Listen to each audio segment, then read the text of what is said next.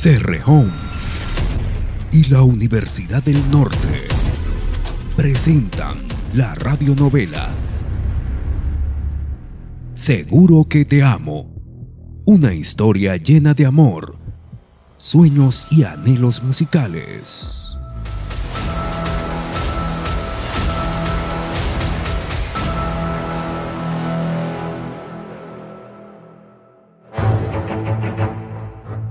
En el capítulo anterior de Seguro que te amo, Pablo conoce a Marta, una operadora de camión de ojos negros con quien comparte algunas cosas en común.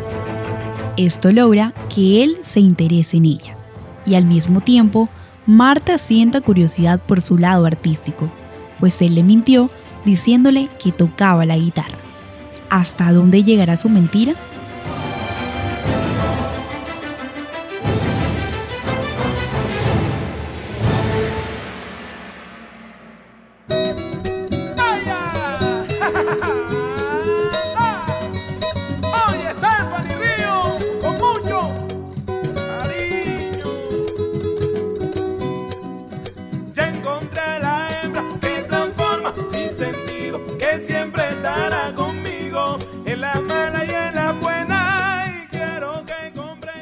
Pablo podía mentirse, diciendo que aquella mujer de ojos negros era lo que siempre había soñado, pero la verdad era que en sus sueños el amor era casi imposible. Así que claro, al ver la manera en que conectaron, su mente puso al amor como una prioridad. Estuvieron hablando todo el rato hasta que él fue llamado por su supervisor. Descubrieron que tenían varias cosas en común y eso hizo que el interés de él aumentara mucho más. Pablo salió de la línea con una sonrisa en la boca y más entusiasmado que nunca. Subió a su camión, puso a Carla momentáneamente a un lado y se concentró en su labor. Hey, buenos días compañeros. Aquí Wilson Peralta, operador del camión 739. Le solicito permiso para pasar por su derecha. Compadre Peralta, aquí Pablo, en el camión 560. Permiso concedido al camión 739. Claro que sí. Hombre, Pablo, muchas gracias. El turno de Pablo cambió por completo después del encuentro con Carla. Estuvo participando en varios programas de Radio Cerrejón, en tertulias con sus compañeros e hizo su pausa activa. Incluso su supervisor al final del turno lo felicitó. Cuando estaban en el cambiadero esperando el bus para regresar a casa, Julie le preguntó qué le pasaba y él le dijo que había conocido a alguien. Ajo, ¿y quién es, ve? Se llama Carla. La conocí después de que tú te fuiste. Ella llegó ahí, a la línea. Ajá, pero te dejó fue flechado. Nada más mírate la cara de ponqué que tienes. Arajo, Yuli, qué exagerada. En serio, es que ojalá te vieras en un espejo. Te estás riendo como un bobo. Y bueno, ¿qué había de malo en que así fuera? Pablo se sentía distinto y quería mantenerse así. Le contó a Yuli varias cosas de las que habló con Carla e incluso sobre su mentirita piadosa. Hombre, Pablo, tú puedes ser de todo, pero mentiroso no. ¿Por qué no le dijiste la verdad? Ay, Julie, ¿cómo querías que le dijera? Ella estaba emocionada y con eso, y ajá, además, ¿qué tiene de malo? Pero es que tú no cantas ni tocas la guitarra.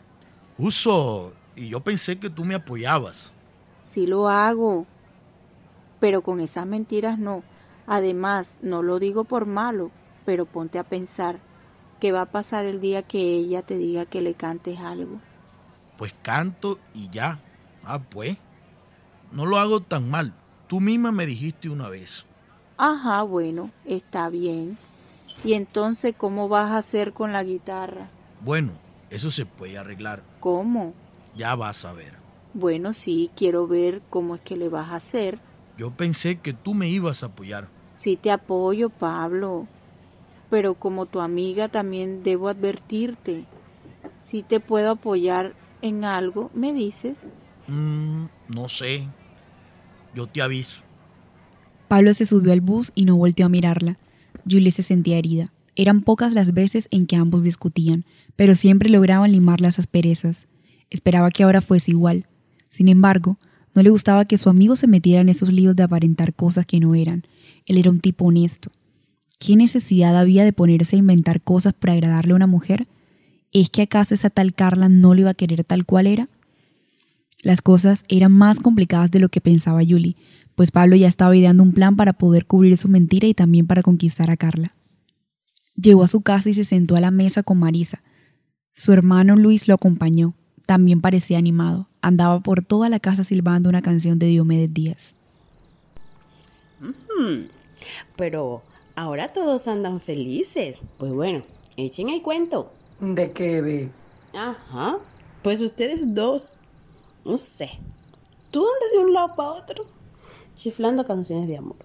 Y el Pablo se carga una sonrisa de bobo. No sé, ustedes están como que enamorados. Esa es la cosa. ¿Quién dijo, Marixa? Te estás inventando vainas.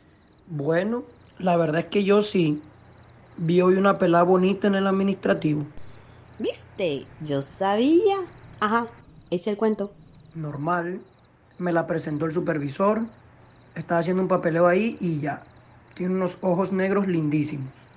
Al oír aquello, Pablo enseguida levantó la mirada y analizó a su hermano. Ay no, el colmo era que él se estuviera refiriendo a Carla, a su Carla. Sería terrible que ambos se hubiesen fijado en la misma mujer. Lo peor es que si era así, Pablo no tendría oportunidad con ella, pues al lado de su hermano, Pablo no se sentía como ganador. Luis era un tipo moreno, alto y robusto. Le gustaba mucho la actividad física, así que mantenía una rutina en el gimnasio y con la alimentación, tanto que era uno de los requisitos seguros para el bono de autogestión de salud que otorgaban en la empresa. Pero era absurdo. ¿Cuántas mujeres en la empresa habían con los ojos negros? Muchísimas. Podía tratarse de cualquiera. Pablo tenía que asegurarse, así que, intentando disimular su interés, le preguntó a su hermano el nombre de la mujer. Se llama Marcela. Los hombros de Pablo se relajaron y su confianza regresó. No era la misma mujer, todo estaba bien. Ajá, Pablo. Ahora, ¿echa tú el cuento? Pablo quería contarle sobre Carla, pero se contuvo. Se sentía demasiado bien como para tener que arruinar el momento con los comentarios que muy seguramente iban a hacerle sus hermanos. Era más que obvio que iban a empezar a juzgar su aspecto y a decirle que no tendría oportunidad con una mujer tan bonita como Carla. Le dirían que se bajara de esa nube y él no quería, no lo iba a permitir. Así que en vez de contarlo todo, decidió inventar algo. No, hombre, nada. Fue una cosa ahí con Julie que nos hizo reír. Un video que nos vimos. Uso. ¿Y cuándo es que se van a ennoviar ustedes dos? Ya vas a empezar este. Ay, manito. Pero es que es la verdad. ¿Cuándo le vas a hacer caso a la pobre Julie? Ya les he dicho que ella es una amiga. Ustedes son los que se ponen a inventar esas vainas y saben que a ella le da rabia. Así era. La amistad de Julie y Pablo todo el tiempo estaba rodeada de comentarios como esos. Nadie creía en esa amistad. Y quien llevaba la peor parte era Julie, porque a veces decían que ella estaba detrás de Pablo. Estos chismes la hacían enojar. Al principio, ambos tomaban como burla lo que decían de que ellos iban a ser novios, pero los rumores se iban volviendo más fuertes y ella simplemente no lo soportaba. Ya se había ido de pelea varias veces con Mario, uno de los hermanos de Pablo, quien había mostrado interés en ella y todo el tiempo le decía que él era mejor partido que su hermano menor. Pablo había empezado a defenderla porque sabía que todo el tema era muy difícil para ella. Era una mujer que tenía un gran reto, cuidar a su hijo, y para colmo, tener que cuidarlo de toda esa gente imprudente. Además, Pablo la quería como una hermana. Era imposible imaginarse al lado de ella en otro tipo de relación. Julie también lo quería él como si fuera familia. Después de todo, era el padrino de su hijo. Pablo estaba muy seguro de las líneas de amistad que dividían aquella relación. Sin embargo, Julie no las compartía totalmente.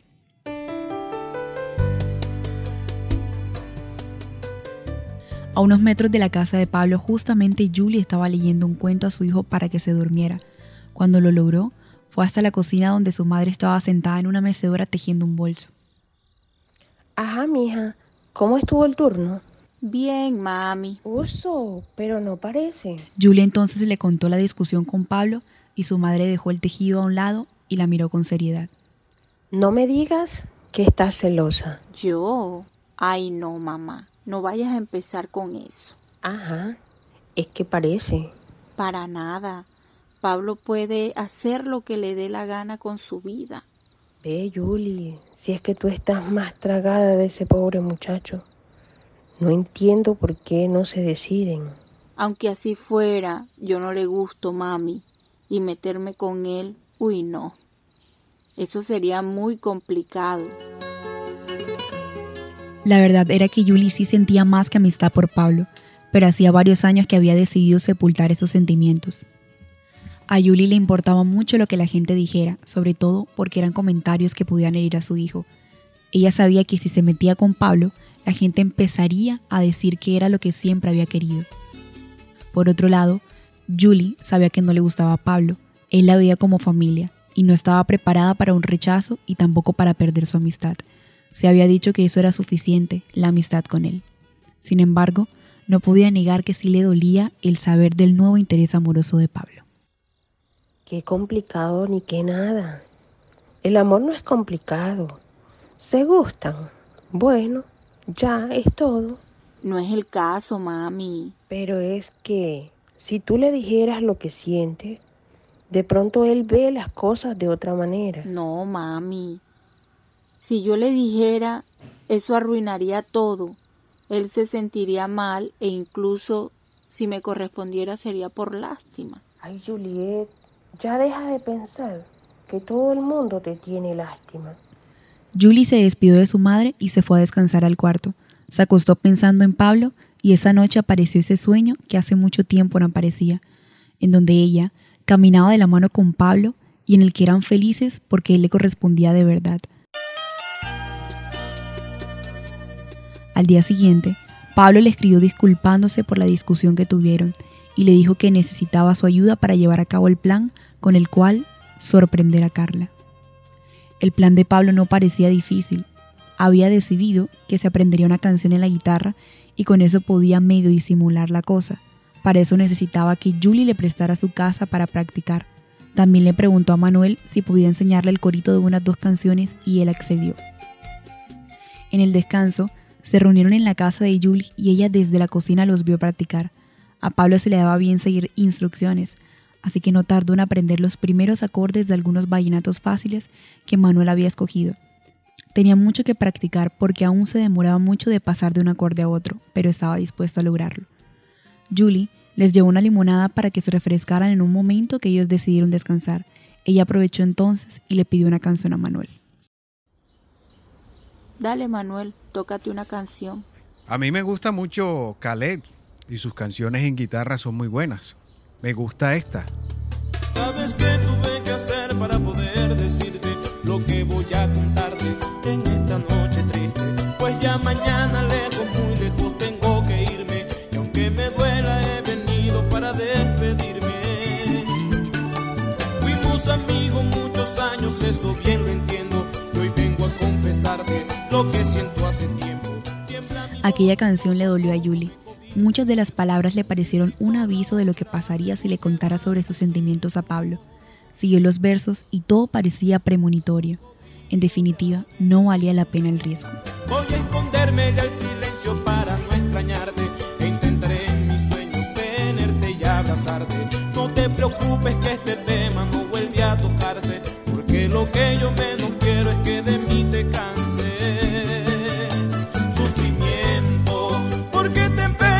hacerme tanto daño si no dejaré de amarla y aunque estemos distanciados y aunque yo sé que a muchos les parece extraño, ella es sombra de mí.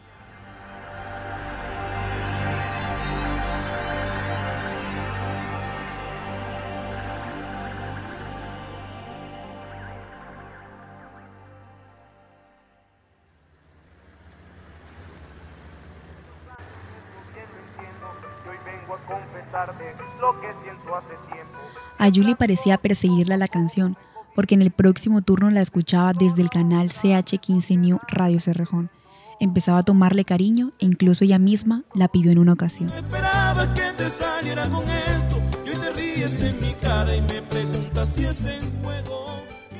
Mientras tanto, en línea cero, Pablo estaba sentado viendo cómo entrevistaban a uno de sus compañeros de cuadrilla en un programa de la emisora. La periodista de Radio Cerrejón había llevado una guitarra porque ese compañero suyo sí que la tocaba.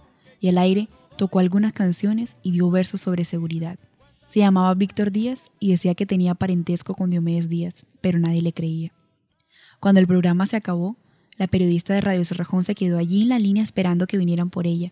Pablo con timidez se acercó a la guitarra, pero Víctor se le adelantó y cantó un pedacito de una canción de Fabián Corrales porque sus amigos pidieron que siguiera cantando. El transporte de la periodista llegó y así se esfumaron las ganas de Pablo de acercarse al instrumento. Aburrido volvió a su lugar, pero entonces su pecho se infló cuando vio que Carla aparecía por la puerta. Fue hasta él de inmediato y lo saludó. Él le correspondió y empezó a preguntarle cómo le había ido en el descanso. Sin embargo, Carla se desvió a otro tema. Oye, Pablo, ahorita que estaba allá afuera escuché una guitarra. ¿Eras tú el que estaba cantando y tocando? Pablo palideció. ¿Qué iba a hacer? En su mente empezaron a trenzarse todas las posibilidades. Por un lado, podía decirle la verdad y admitir que le gustaba tocar guitarra, pero que apenas estaba aprendiendo. La otra opción era seguir con la mentira.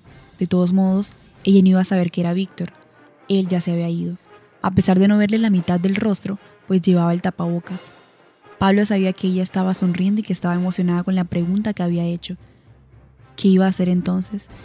¿Era mejor contarle la verdad o seguir con una farsa?